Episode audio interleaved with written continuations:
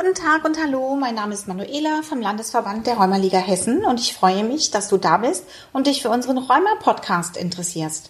Da in diesem Jahr zum Welträumatag am 12.10. ja leider keine Präsenzveranstaltung möglich ist und wir aber genau dir trotzdem was Besonderes bieten möchten, stehen wir für unser heutiges Thema Rheuma hat viele Gesichter, zwei renommierte Rheumatologen und ein erstklassiger Therapeut als Interviewpartner zur Seite. Dazu möchte ich dich einladen. Bleib doch einfach dran und lass dich überraschen. Bis gleich. Herzlich willkommen beim Rheuma Podcast. Die Deutsche Rheumaliga feiert 50. Jubiläum und alle feiern mit. Die Verbände stellen erfolgreiche Angebote vor und informieren über Rheuma. Viel Spaß!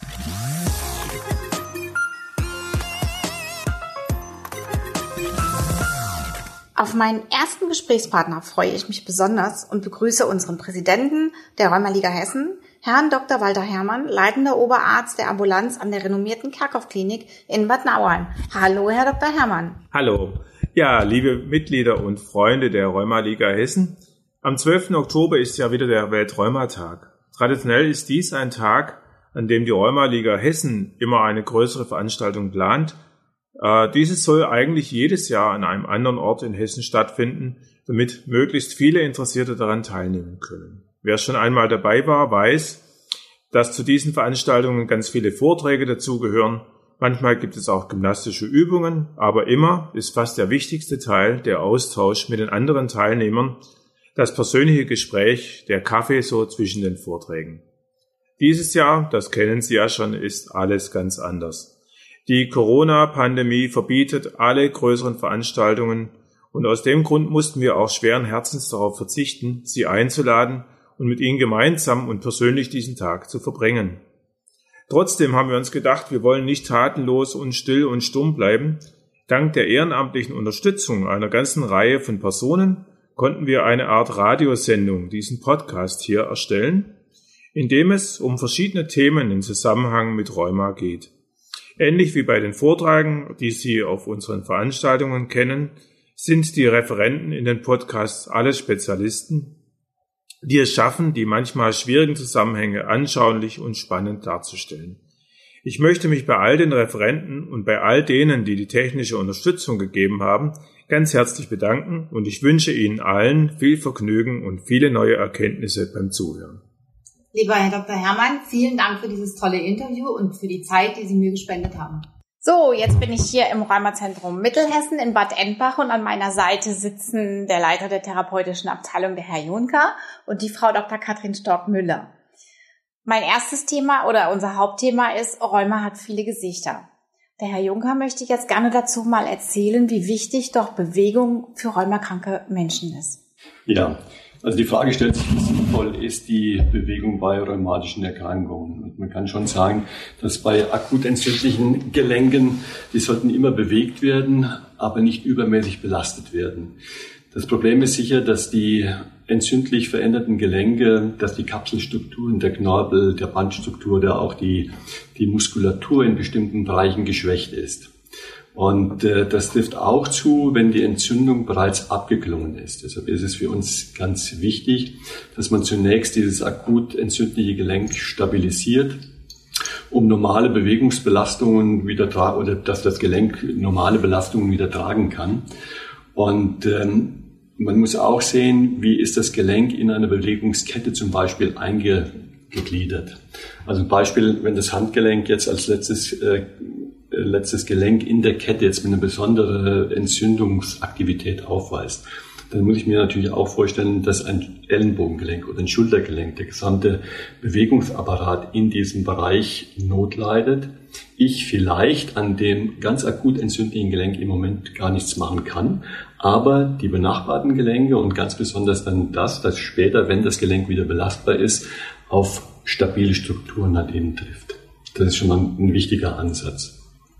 Die Bewegungstherapie ist sicherlich einer der ähm, Teile in der Behandlung, die, wo genaue evidenzbasierende ähm, Forschungsergebnisse auch vorliegen. Und es zeigt ganz klar, dass wenn ein Gelenk regelmäßig bewegt wird, wenn es therapiert wird, dass dadurch eventuell auch auf Dauer gesehen die Schmerzmedikation nach oder weniger wird, aber dass auch Patienten, die regelmäßig sich bewegen und regelmäßig in der Behandlung sind, deutlich längere positive Phasen und Frequenzen haben, wie wenn sie jetzt äh, ein halbes Jahr überhaupt keine Therapie machen würden oder sie würden sich nicht im geeigneten Maß halt eben dementsprechend bewegen. Was heißt im Worst-Case-Fall, wenn die Menschen sich gar nicht bewegen? Wäre das ganz schlecht. Und ähm, wenn man sich gar nicht bewegt, äh, ich meine, die, die Muskelatrophien, die Gelenkdestruktionen, der Herz-Kreis, das Herz-Kreislauf-System, alle die Dinge, die wir zusätzlich benötigen, damit sich ein Gelenk bewegen lässt, wird natürlich dann vom Körper zurückgefahren. Es entstehen Kontrakturen oder Bewegungsabläufe, die auch dann für einen Patienten nachteilig sein können, weil Ausweichbewegungen erfordern wieder dann andere Muskelgruppen und durch die Ausweichbewegung kommt es dann anschließend wieder zu Belastungsproblematiken, die mit Schmerzen, mit Bewegungseinschränkungen natürlich mhm. auf andere Gelenke übergehen. Und mhm. das ist ein sehr großer Nachteil, das kann okay. man schon sagen. Okay. Herr Juncker, welche Faktoren spielen denn bei Ihnen eine Rolle, dass Sie eine bedarfsgerechte Therapie ansetzen, die auch nachher den Zielen entspricht? Wenn der Patient zu einem kommt, erstmal zu einer Behandlung, müssen wir natürlich, wie wir das auch bei anderen Erkrankungen tun, erstmal eine Befunderhebung erstellen. In der Befundhebung kommt jetzt nicht nur zum Tragen, welche, äh, ja, wie sich ein Gelenk bewegen lässt oder welche Einschränkungen da sind, sondern man muss auch zielgerecht mit dem Patienten Ziele vereinbaren, wonach man dann die Therapie auch dementsprechend gestalten kann. Mhm. Beispielsweise ist es vielleicht für den einen Patienten wichtig, dass er, äh, weil er sehr viele Stockwerke laufen muss, dass er gut die Treppe hochkommt. Für den nächsten Patienten ist es wichtig, dass er bestimmte Tätigkeiten im Haushalt schmerzfrei oder mit Hilfseinrichtungen machen kann. Und äh, dann kann man in der Therapie natürlich speziell solche Abläufe trainieren, kann eventuell auch Hilfsmittel, die der Patient dazu benötigt, in die Therapie mit integrieren und versucht das dann umzusetzen, sodass der Patient zu Hause, wenn er alleine ist, mhm. A, auf dieses Erlernte zurückgreifen kann, aber ihm vielleicht sogar dann auch im fortschreitenden Bereich äh, ein Hausaufgabenprogramm mit, äh, mit äh, beginnt, damit äh, der Patient halt eben auch weiß, aha, ich kann die in die Übung machen, damit mhm. das und das nicht passiert. Mhm. Okay. Dankeschön. So, Jetzt nehme ich mal die Frau Dr. Stockmüller an meine Interviewseite. Wir hatten vorhin schon mal kurz in der Einleitung gesprochen. Rheuma hat viele Gesichter. Ich erlebe es immer ganz häufig am Telefon, dass sehr, sehr viele Menschen Fibromyalgie haben. Können Sie mir dazu was erzählen?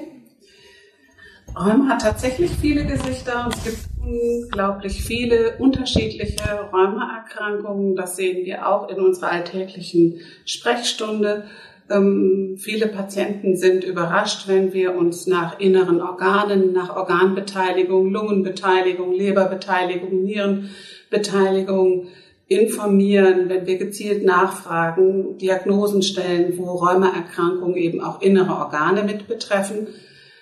Das, was am häufigsten betroffen sind, sind Gelenke, Gelenkstrukturen, Wirbelsäule, aber es können, wie gesagt, auch Haut, Schleimhäute, Drüsen, ganz unterschiedliche Körperstrukturen betroffen sein. Und diese ganzen unterschiedlichen Rheumaerkrankungen machen uns insgesamt fast 400 verschiedene Erkrankungen oder über 400 verschiedene Erkrankungen aus. Eine von diesen Erkrankungen ist die Fibromyalgie, die eigentlich aus der Tradition her auch mit zu den rheumatischen Erkrankungen gezählt wird oder wurde.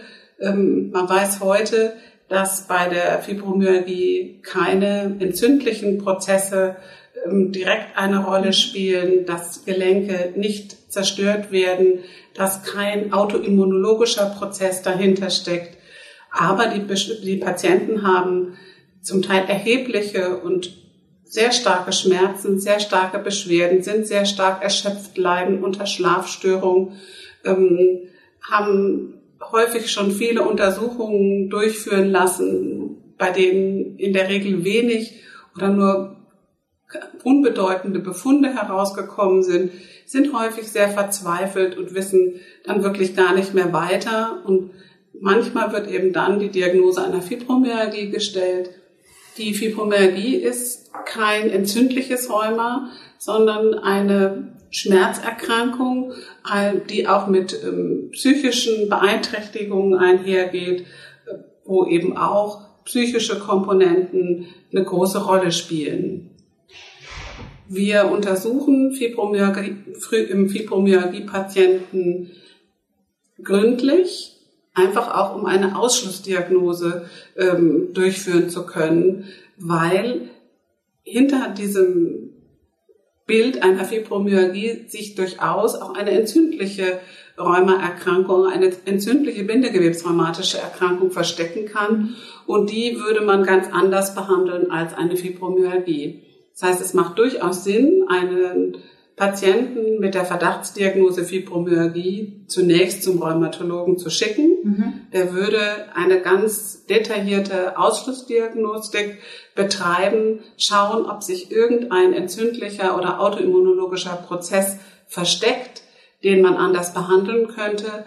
Wenn aber das ausgeschlossen ist und die Diagnose einer Fibromyalgie sich bestätigt, hat der Rheumatologe für den Fibromyalgie-Patienten nicht so viel anzubieten. Das heißt, unsere ganzen Medikamente, ähm, die wir zur Immunmodulation einsetzen, wirken bei Fibromyalgie nicht. Cortison hilft bei mhm. Fibromyalgie nicht. Ähm, Röntgenbilder müssen nicht in regelmäßiger Kontrolle durchgeführt werden. Die Blutwerte zeigen eigentlich keine Auffälligkeiten, so dass das, was unseren Alltag ausmacht, nämlich diese Kontrolle von diesen ganzen Parametern, für den Fibromyalgie-Patienten überhaupt keinen Benefit bedeutet. Ähm, aus unserer Sicht ist ein Patient mit einer Fibromyalgie besser aufgehoben, bei einem Schmerztherapeuten in einer psychologischen Betreuung, in der Psychosomatik, weil da sehr viel besser eingegangen werden kann auf das, was an Beschwerdesymptomatik bei diesen Patienten vorliegt. Das bedeutet, anfänglich, initial, einmal wirklich ganz gründliche Untersuchung mhm. beim Rheumatologen halte ich für absolut sinnvoll. Ja. Aber in der Weiterbetreuung ist ähm, der Schmerztherapeut oder die psychologische Betreuung sicherlich sehr viel wertvoller als das, was der Rheumatologe dann zu bieten hat. Das ist doch mal ein sehr wertvoller Tipp.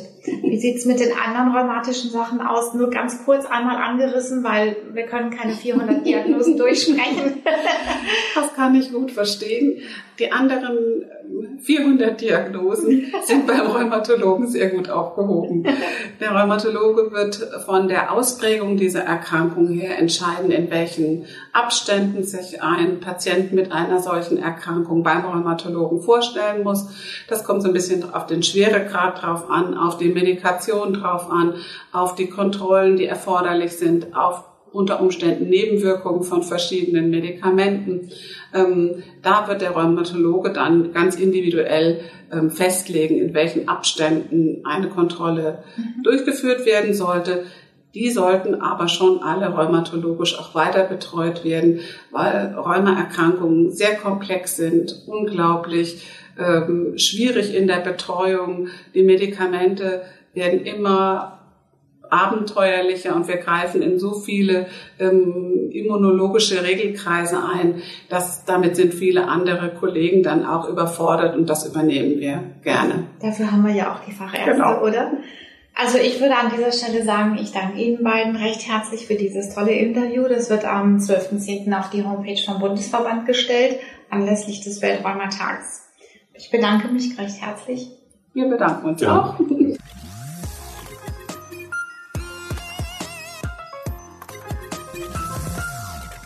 Vielen Dank fürs Zuhören. Wenn du mehr über Rheuma und die Deutsche Rheumaliga erfahren möchtest, hör dir unsere weiteren Podcast-Folgen an und informiere dich auf unserer Website www.rheuma-liga.de.